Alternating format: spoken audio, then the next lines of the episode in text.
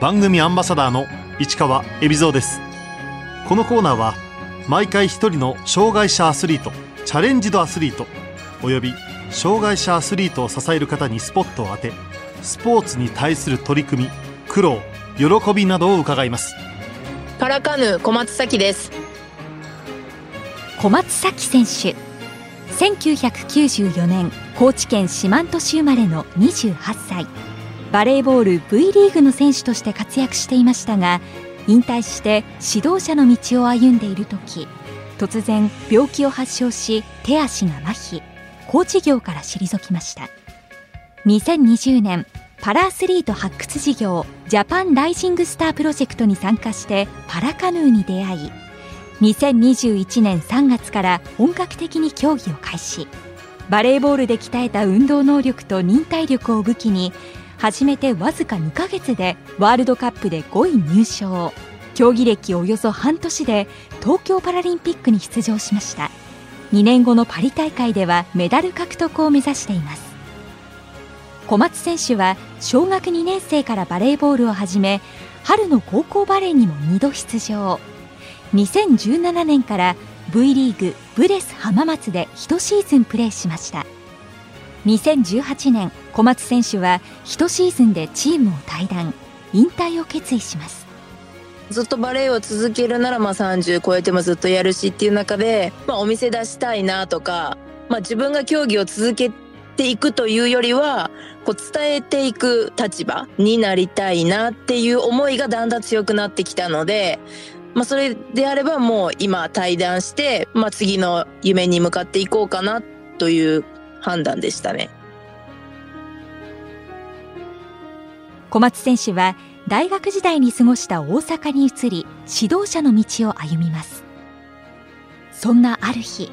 小松選手は突然手足にしびれを感じるようになります。病院に行く、まあ、2週間前ぐらいから、えー、だんだんしびれとかがあってまあ足先しびれたり手がしびれたりっていうとこで、まあ、その前に嘔吐下痢をしてたんですよね。でだんだんそこからまあ2週間ぐらいかけて脱力感とかが強くなって、えー、2週間後ぐらいに朝起きたら動かなかったという感じですね。こう何か事故とかそういう衝撃が加わって何かあったわけではないので、まあ、病院行ってみてもらったら治るものだとは思ってましたね。ところがしびれは収まらず両足と左手に麻痺が残りました後に脊髄神経根炎という病気だと判明します。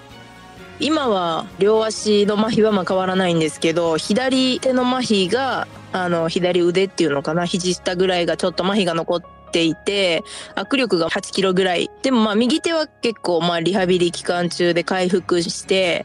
あのまあ30キロぐらいまで握力が戻ったという感じですね。その後小松選手はパラアスリートを発掘する事業ジャパンライジングスタープロジェクトに参加します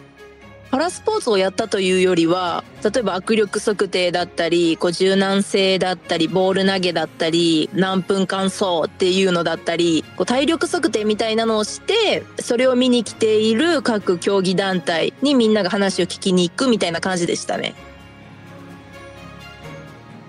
小松選手が最終的に選んだのはパラカヌーでした大阪と京都で入院していて退院して高知に帰った時に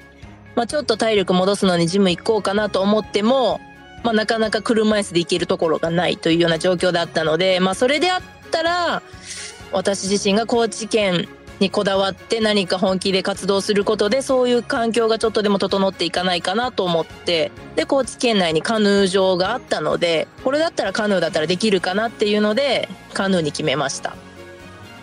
地元高知に戻って本格的にパラカヌーに取り組むと決意した小松選手。この時全くの初心者でした。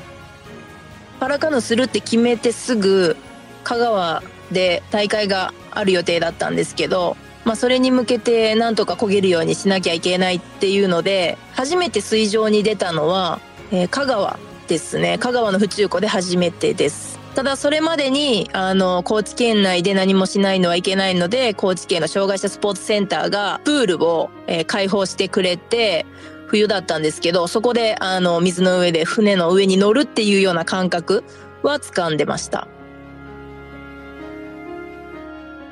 カヌー初心者の時はバランスがうまく取れずよく船が転覆するそうです。パラ選手は特にみんなそれぞれが自分のお尻の形のあのシートを作ってベルトとかで足とかをしっかり止めているのでこうひっくり返った時に水中でそういうベルトを全て外すという作業をしないと上がってこれないので、まあ基本的には最初はひっくり返るそういう脱出する練習から始めますね。カヌーを始めて一番難しかったことは一番難しかったのはやっぱりもうまっすぐ進むっていうことがもう何より難しかったですね。まあ、片方だけ漕ぐタイムロスになるので、まあ、できるだけ持ち替えずに漕ぐっていうところでやっぱ右だけを漕いでいると、まあ、ずっと船は左に進んでいくので、まあ、それを右だけで漕ぎながらまっすぐ進ませるっていうのが一番難しいですね。小松選手が初めて出場した大会は香川県で行われた海外派遣選手選考会でしたそこでいきなり2位に1位目指していたのでああ2位かっていうところはありましたけどまあでも2ヶ月でほんと数週間前までまっすぐあの漕ぐことすら困難だった状態だったので、まあ、個人的にはまあ満足というか良かったなって安心した大会ではありました。小松選手はハンガリーで行われたワールドカップの代表に選ばれ競技歴わずか半年ほどで5位に入賞。東京パラリンピック代表に内定します。どうしようと思いましたね。取ったら取ったでまだ始めて間もない私が東京パラに出るっていうのはすごく荷が重いというか私としてはこうその内定を引き受ける方が苦しい選択だったなと思います。しかしその不安はやがて決意へと変わっていきました。この内定をもらった今から東京パラまでの間で、まあ、どれだけできるか、もうそこそこにこだわっていこうかなという思いに変わりましたね。パラスポーツの価値を上げたいとかあの普及していきたいと思う中でもう逆にこういう大きな舞台をチャンスにするしかないなと思って、まあ、それだけあの人より強い思いを持ってって取り組んできたっていう自信はあります。東京パラリンピック本番。小松選手が大会前に立てた目標は？優勝ですね。1位を目指してやっていることで、まあ、2位3位4位5位、まあ、そういうところは必然的についてくるかなっていうような思いでした。バレーボール選手の時は団体競技でしたがカヌーは個人競技。違いは？団体競技の時はどっちかというとチームをどういうふうに盛り上げようかなとか、まあ、どういうふうに勝たせていこうかなっていうふうに人のことを考えるっていう時間が結構大半だったんですけど、まあ、個人競技を始めて自分と向き合う時間の方がもうほとんどなので甘えようと思ったら簡単に甘えれる環境でもありますし逆にこう自分で気を引き締めていくっていうのは難しいところではあるかなと思います。パラカヌーの東京パラリンピック日本代表は男女3人ずつ6人が出場。小松選手はパラカヌー女子バーシングルの運動機能障害 VL2 クラス代表として出場。予選を通過した後準決勝にはどんな気持ちで臨んだんでしょうか？準決勝の時はやっぱり何が何でも決勝に行きたいっていうのが強かったですね。ただその予選のレースによって準決勝の2組の振り分けが決まったんですけどその振り分けを見た時にああどうかなと思いながらでもまあなんとか決勝に残りたいっていう思いが強かったです。準決勝は1分8秒477のタイムで4着。上位3人が進める決勝進出を惜しくも逃しました。大会を終えて小松選手が感じたことは？私としてはやっとスタートラインに立てたなというような感じでしたね。東京パラでこう悔しい思いなんかをして、こういろんな材料がやっと揃ったな、やっとスタート地点に立てたなというような感覚でした。東京パラリンピックで印象に残ったことは？選手村ですね。あの、今の社会だと、この考えられない世界だったというか、もう本当に障害者がいるのが当たり前な、こう、世界だった選手村っていうのはなんかそういう不思議な感覚でしたね。それがすごく一番印象に残ってます。突然の病気で麻痺が残った小松選手。障害者でも暮らしやすい社会を作りたいと思うようになりました。生きづらいなと言いますか、まだまだこう障害を持ちながらも自由に選択できる社会ではないなっていうのはすごく感じますね。私自身カヌーやっているのも、まあそういう環境整備だったり、社会に変化をもたらしたくて、カヌーを一つの手段としてやっているので、まあその中で、あの本気でカヌーをやるという感じですね。次のパリパラリンピックまで2年。小松選手が今重点を置いているトレーニングは？ウェイトですね。やっぱり筋力アップしていきたいなと思っています。やっぱり海外の選手はパワーも違いますね。だからといってガタイはいいですけど、まあ、すごくムキムキなわけでもないですしあの本当ちょっとしたコツが何かあるんだろうなとはすごく見てて思います。バレーボール選手だった時も筋力アップのトレーニングは何かやっていたんでしょうか、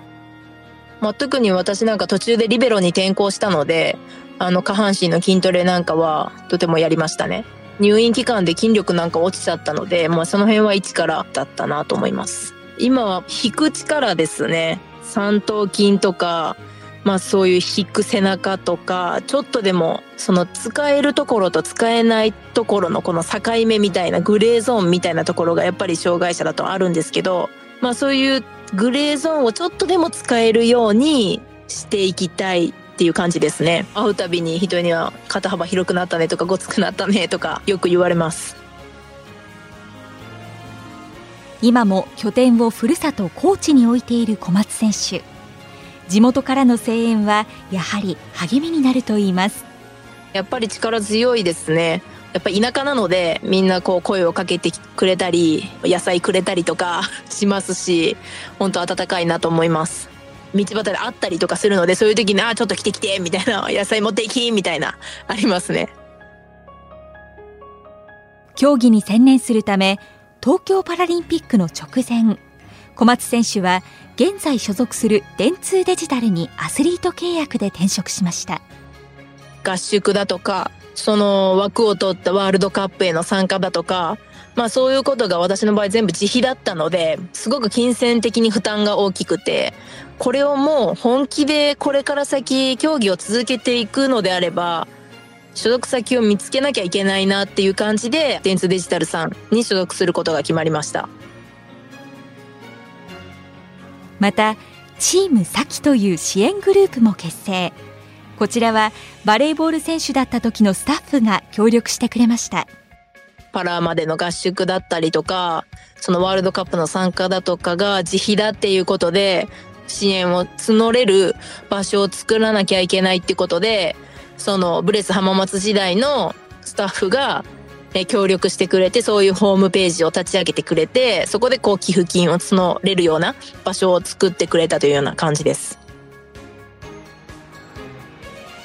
今後目標にしている大会は？来年の世界選手権ですね。パリ予選、最初の予選になるので、まあそこでもう最初に枠を取りたいなっていうのは思います。2年後のパリ大会に向け小松選手に抱負を伺いました。人は誰でもやっぱり期待しているところまでいけると思うので期待していただいた方が私はそこまで近づけると思うので応援してほしいなと思います。小松選手には自分のモットーと重なる大好きな曲があります。ケツメイシのよく笑えっっていう曲を聴いたりします。言葉とかそういうのにすごく力ってすごいあるなって思うんですけど、まあ、笑ってたらそういう人たちが集まってくるし、暗い顔してたら多分そういう人たちが集まってくるし、なんかこう人生良くも悪くも自分のそういう言葉だとか、そういう表情一つで、あの、いい方に転ぶかなって思うので、まあそういう常に笑っていようかなっていうのはすごく大きいですね。結構普段多分ヘラヘラしてる方じゃないかなって思いますね。多分ツボとかも浅いので何でも笑っちゃうかなと思います。競技を離れた時の息抜きは？結構温泉とか好きで、こういろんな温泉に行ったりしますね。その中でも、こう背もたれ付きの椅子、介助用の椅子がなかった、シャワーチェアがなかったりとか、まあ車椅子ダメですって言われちゃったりとか、まあそういうのがあるので、ああ、そういう、まだそういう社会なんだなって思ったり、まあそういうのを感じる場面もありますね。温泉は結構もう合宿行く途中とかでも行ったりするので、結構いろんな各県行ってると思いますね。まあ、一緒に活動しているトレーナーさんがいるので、大体まあ二人で温泉に行くことが多いですね。こうなんか非日常というか、こう時間を忘れるような感覚があるので、すごくいいリフレッシュになります。コーチにいる家族も小松選手の競技生活を支えてくれています。まあ何よりこう自由にさせてくれるので、まあ自分のやりたいことをさせてくれるっていうのが、まあ一番大きくて、まあその中で、まあいつも帰る場所があるっていうのは一番の支えじゃないかなと思います。小松選手にアスリートとしてこれからの夢を伺いました。普及活動っていうのが、まあ、一番メインではあるので今計画が進んでいるのでこういろんなスポーツが体験できるというよりは何か一つのことをこう例えば障害者と健常者がペアになってやるとかそういうことで健常者も障害者のこうなんか特性とかそういうのを知るきっかけ身近に知るきっかけになったりとか、まあ、そういうふうになるんじゃないかなと思うのでこう何かパラスポーツが体験できるっていうよりはこうなんか一緒に何かをするっていうのがまあ大きなテーマではあります。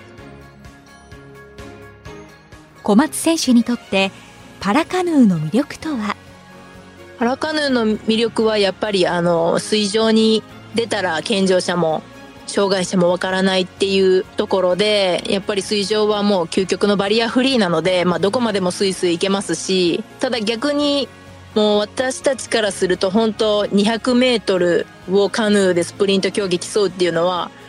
あの健常者の感覚で言うとこう400メートルダッシュしてるような中距離のようなしんどさがあってすごくきついんですよね。でもそれがこう健常者も障害者もわからないように見えるっていうのがそこはまあ私たちがこれから魅力を伝えていけたらなと思います。